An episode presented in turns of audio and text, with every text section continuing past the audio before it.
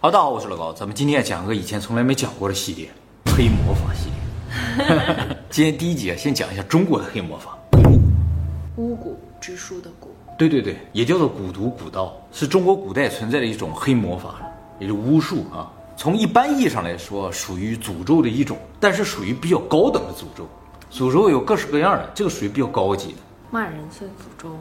这是也是诅咒，对，你属于比较低级的诅咒。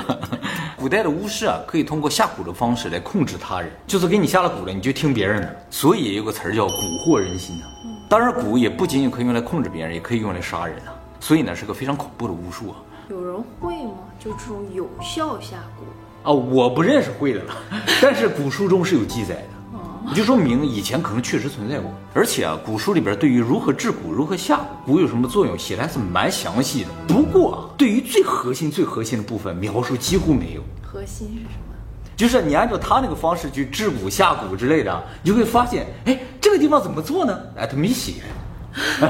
为什么会这样呢？就是因为蛊自古就是一种禁术，它也属于秘术，核心的部分呢是不能被一般人知道的。是不是也像？需要一对一的定制，有可能是这样的。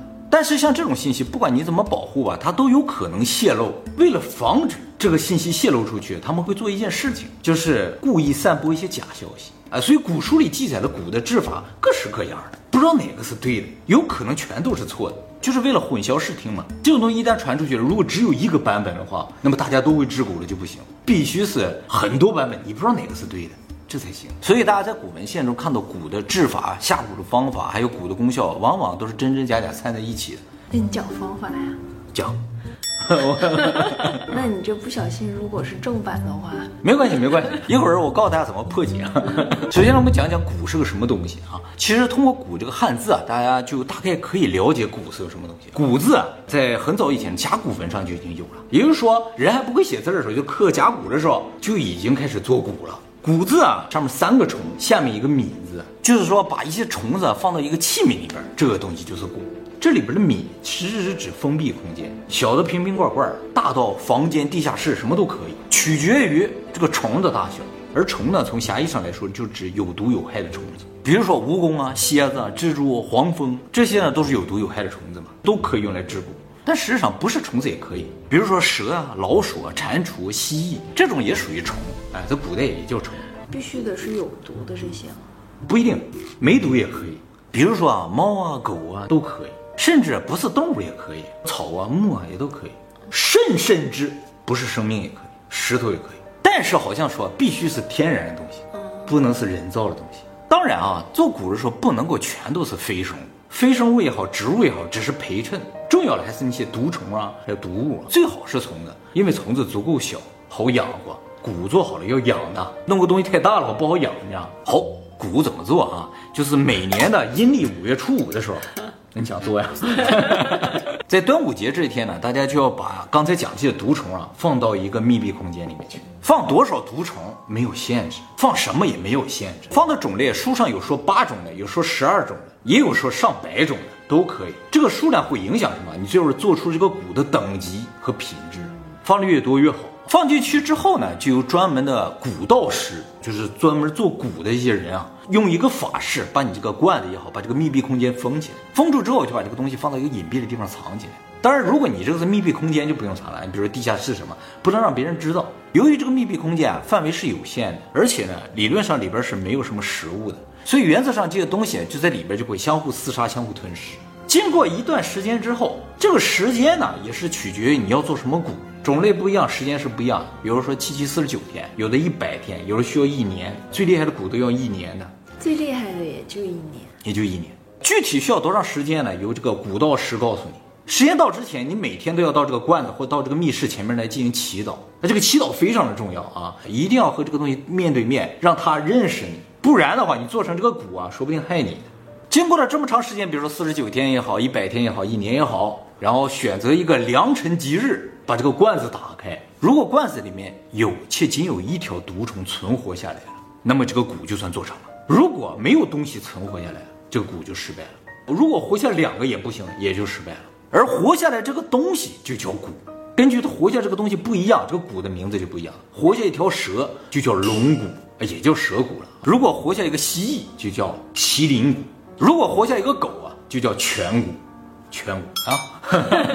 传说中啊，骨的种类有几十种，大的有象骨、树骨，小的有草骨、狮骨，就是那个狮子狮骨。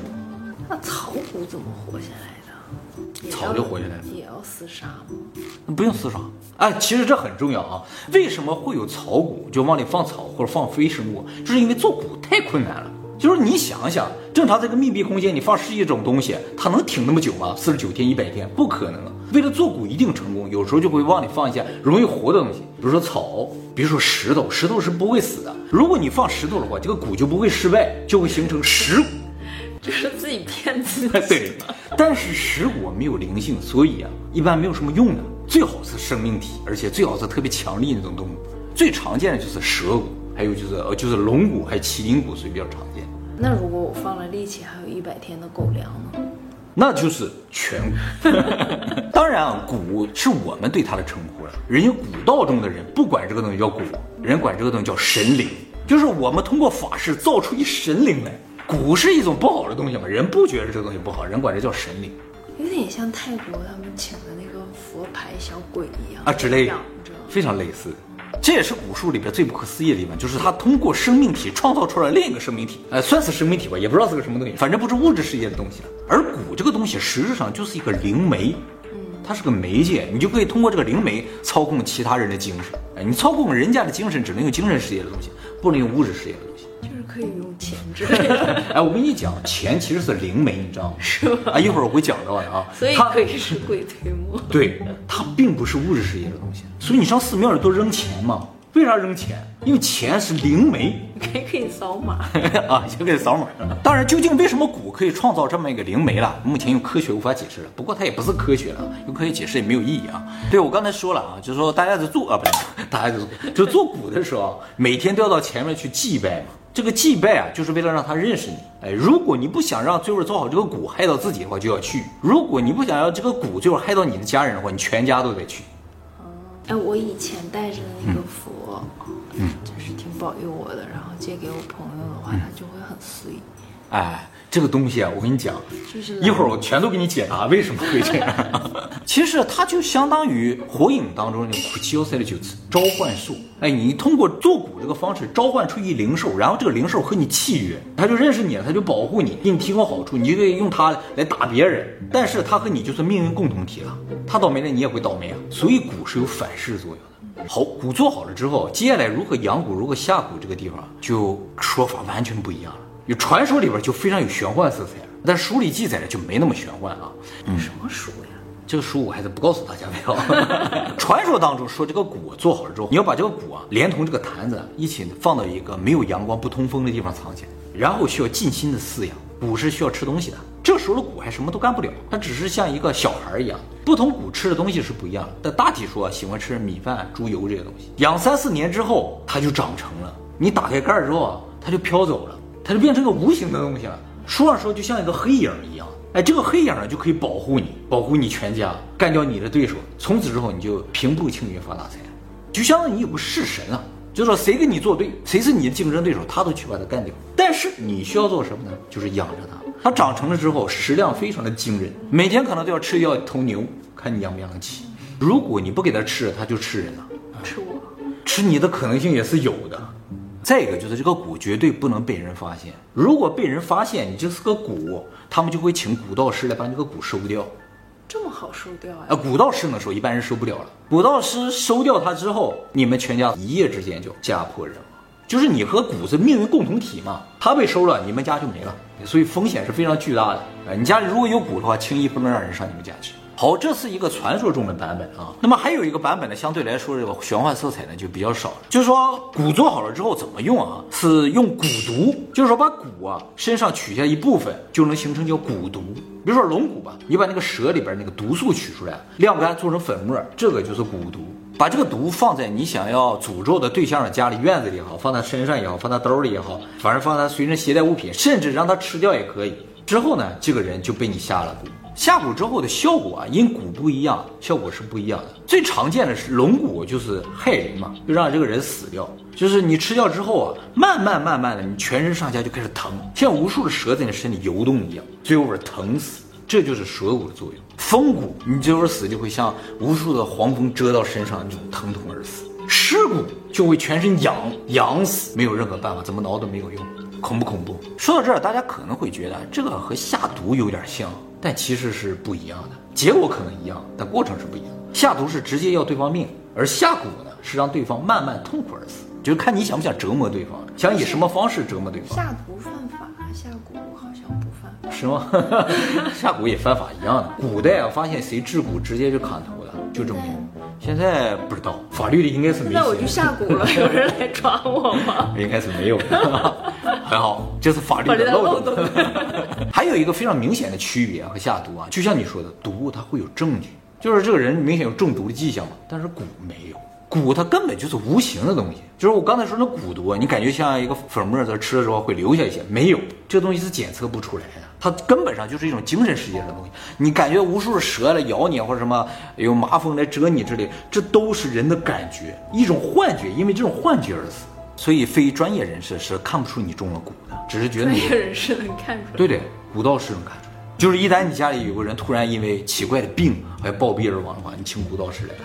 古道士一看，有蛊，嗯，也是会下蛊的吧？对他们也是会下。还是他最厉害呀？对呀，古道士当然厉害了，他们会治蛊，会下蛊，会收蛊，都会的。哎，而所有一条龙，一条龙服务。所有蛊当中最有名的一个蛊。也最难治的一种蛊叫金蝉蛊，这种蛊特别在什么地方？它不是让人浑身难受，它是夺取他人的财产，哎，让你穷死，对吧？哎，也就是说，它是一种控制财运的蛊。那这种蛊一般是下到超级有钱人身上？没错，其实根本上而言，蛊这种东西啊，就是贵族阶级、有钱人之间互相害你害我之间用的东西。老百姓是不会被下蛊，做个蛊多困难呢，要养着多花钱呢，怎么可能用在老百姓身上呢？对，哎，就是有钱人之间互相害，必须有钱我才会用金蝉蛊来害你，把你的钱、你的地位、你的财运什么都弄到我身上，所以能被人下金蝉蛊，说明你有钱。蛊的可以拿出来吹一吹的，对对，绝对可以拿出来吹的。我被下了金蝉蛊啊！由于它可以控制财运，所以啊，以前用在这个财团之间。地主之间，甚至国家之间，股份有限公司，股份有限公司吗？对啊，哎，就是干这的。老百姓之间是不会用金蝉蛊，那么做金蝉蛊啊，是需要一年时间的，呃，最长时间啊。而且它这个做法非常的神秘，因为啊，它里边有一样东西啊，很难获得，就是这个金蝉。金蝉是什么东西啊？是一种传说中的生物，叫石锦虫啊，金色的，长得跟蝉一样。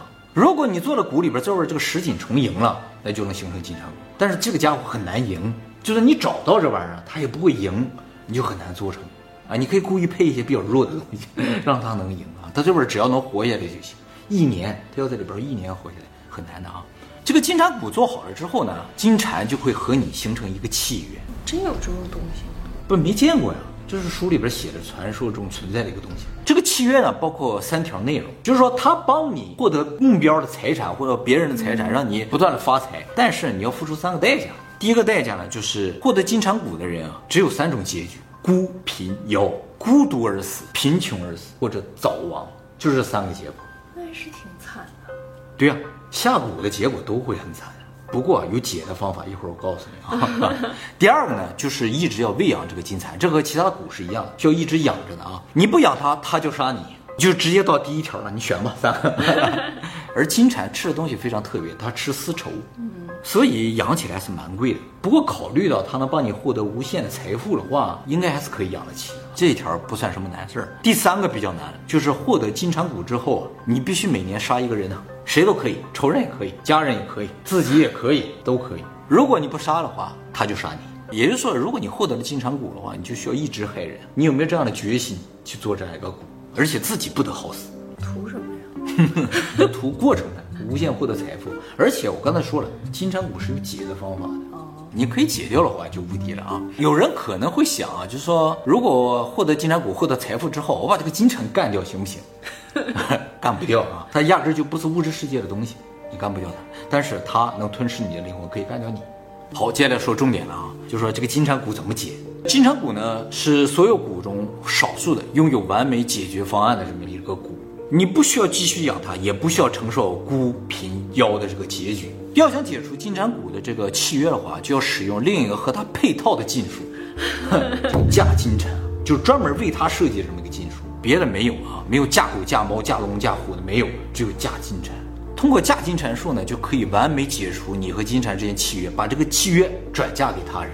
嫁金蝉的过程是这样的啊，就是首先找到一个盒子，然后啊，在这个盒子里把金蝉放进去。金蝉其实已经是无形的东西了。传说中金蝉做好了之后要放到香炉里，而这里边炉灰就是金蝉。哎，把这个香炉放到这个盒子里，然后放进去一些金银财宝。有的书上说要把你通过金蝉获得的所有金银财宝全部放进去。啊，嗯，但大部分书上说就放一些就行。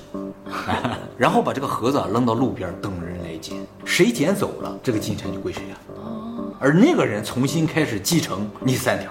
不过那个人有可能不识货，他不知道这是金蝉那他就会死。他会死啊？对，谁捡谁死。所以不能轻易捡，你得识货才行。你看一堆财宝说，哎呦，好了，拿回家了。其实里边有个金蝉，你不知道就完了。你没有继续喂养金蝉，他就干掉你，就是这样的。喂啊，给他丝绸啊。可是它是精神世界的东西。那香炉你往往放香炉，它就会吃掉你的丝绸。所以单纯从获得谷的角度来说的话，捡是最容易的，但是风险还是蛮高的。反过来说啊，就是扔啊也是有难度的。就是说扔不一定有人会捡，一旦没人捡，过了一年你就得死。可是它跟很多财宝放在一起，肯定会有人捡。没人发现，你放在一个箱子里的话，人看个箱子我就没捡的话，的可能性是有的。或者有人知道这是金山谷，故意不捡啊，可能性也是有。那宝藏那些箱子是不是都是金蝉果呀？说不定就是呢，是吧？那我只捡走财宝，不捡金蝉行不行？这个老祖宗已经想到了，这是不行的。谁捡财宝，金蝉就去了。哎，当然捡的这个人如果在半道后悔了，可以直接扔掉，没有问题。还没有转嫁，原则上这个金蝉必须到家才行，他才能认这个家，认这个主人，才能达成契约。那直接捡完之后交到警察局呢？嗯，那就嫁给警察。会吗？但是原则上谁拿回家？再拿回家才行。就是谁贪了这笔钱，就嫁到谁身上。所以如果大家在路上碰到了金银财宝的箱子，最好看一看，那再决定捡不捡。能看出来吗？看不出来呀。你不会看不行，所以还是蛮好嫁进去。嫁出去那个人死了，这个事儿就结束了。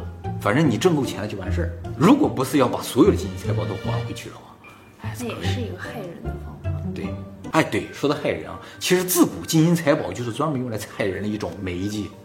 那就回到一开始我要说那话题了啊，就是大家可能都听说，就是要消灾避难的话，就要扔点钱嘛。古代扔的真的是金银财宝，哎，扔金银财宝就可以消灾避难，它就吸收这个灾祸。哎，你把它扔掉的话，你就没有灾祸。但是啊。你如果扔在路边的话，这个灾祸就会转移到其他别人身上，哎，所以通常扔到寺庙里，这些得道高僧是有办法化解这个灾祸的，所以他们可以收着。自古这个传统传下来了之后呢，现在人到寺庙里去祭拜的时候都要扔点钱，不是为了施舍，只是为了把自己的灾难扔到那个箱子里边，然后寺庙把它平掉，是这样一个感觉。所以那个箱子上面写着什么？净财，写着功德箱吗？啊，功德箱是现在的通用说法，以前写的叫净财，财啊，在日语里边和罪的发音是一样的，在，哎，也是敬罪之用。大家去寺院去祈福的时候啊，一定要扔硬币，扔纸币是没有用的，必须是金银铜铁扔东西，它在吸附这种灾难，纸币不吸收这个东西。可是硬币扔不了几个钱呀，不用扔太多，它吸一点就可以。从另一个角度说，如果你经常丢钱包的话，这也是一种被动进化的过程。不过你钱包里得有硬币才行，没有硬币你就真倒霉了。反过来说，诅咒中也专门利用这一点去嫁祸灾难。比如说我很倒霉，我希望你倒霉的话，有的人他就会故意把自己一些金银首饰落在别人家。还有这种好事？有，落在家，你告诉哎，你东西落在我这，他迟迟不来取，这就比较危险了。这是一种嫁祸灾难的方式。诅咒就是低等诅咒里边是有使用这个东西的。是吗？哎。怎么才能成为那个古道士啊？你想成为古道士啊？对呀。其实像古术这种东西啊，应该是已经失传了。但是啊，既然它叫古道的话，它有可能就流传下来。为什么？什么东西叫道？就是有传承体系的东西才叫道。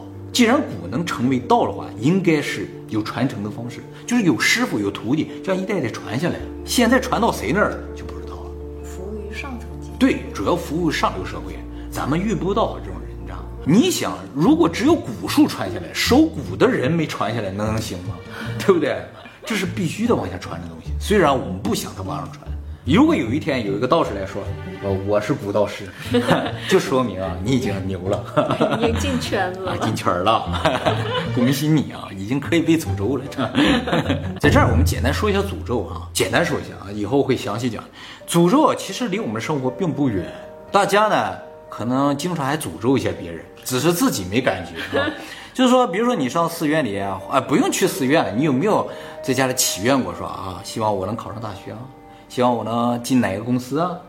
啊，希望我能和谁谁结婚呢？比如说看球的时候，啊，对对，比如说看球的时候，我希望我喜欢那个队能赢啊。这个表面上看上去一种祈愿，实质上是诅咒。就是你的愿望如果实现，就会有人倒霉；就是你考上大学了，就会有人落榜；就是你进了这个公司，就有人进不去嘛。就你和他结婚，就没有人再能和他结婚了嘛。你只往正面的方向去想，你没有考虑另一侧的问题。这种呢，其实带有诅咒成分。那我祈愿自己身体健康，也不会危害啊别人。，哎，这种就可以，这就是祈愿。所以诅咒其实是祈祷的一部分，只是我们现在都不分了，只是往好的地方想，其实有可能会伤害到别人。所以我想今天这片做放会员影片好了，待会儿以后会员影片你多讲一点技术，全都讲了，你教技术，我来你来化解啊。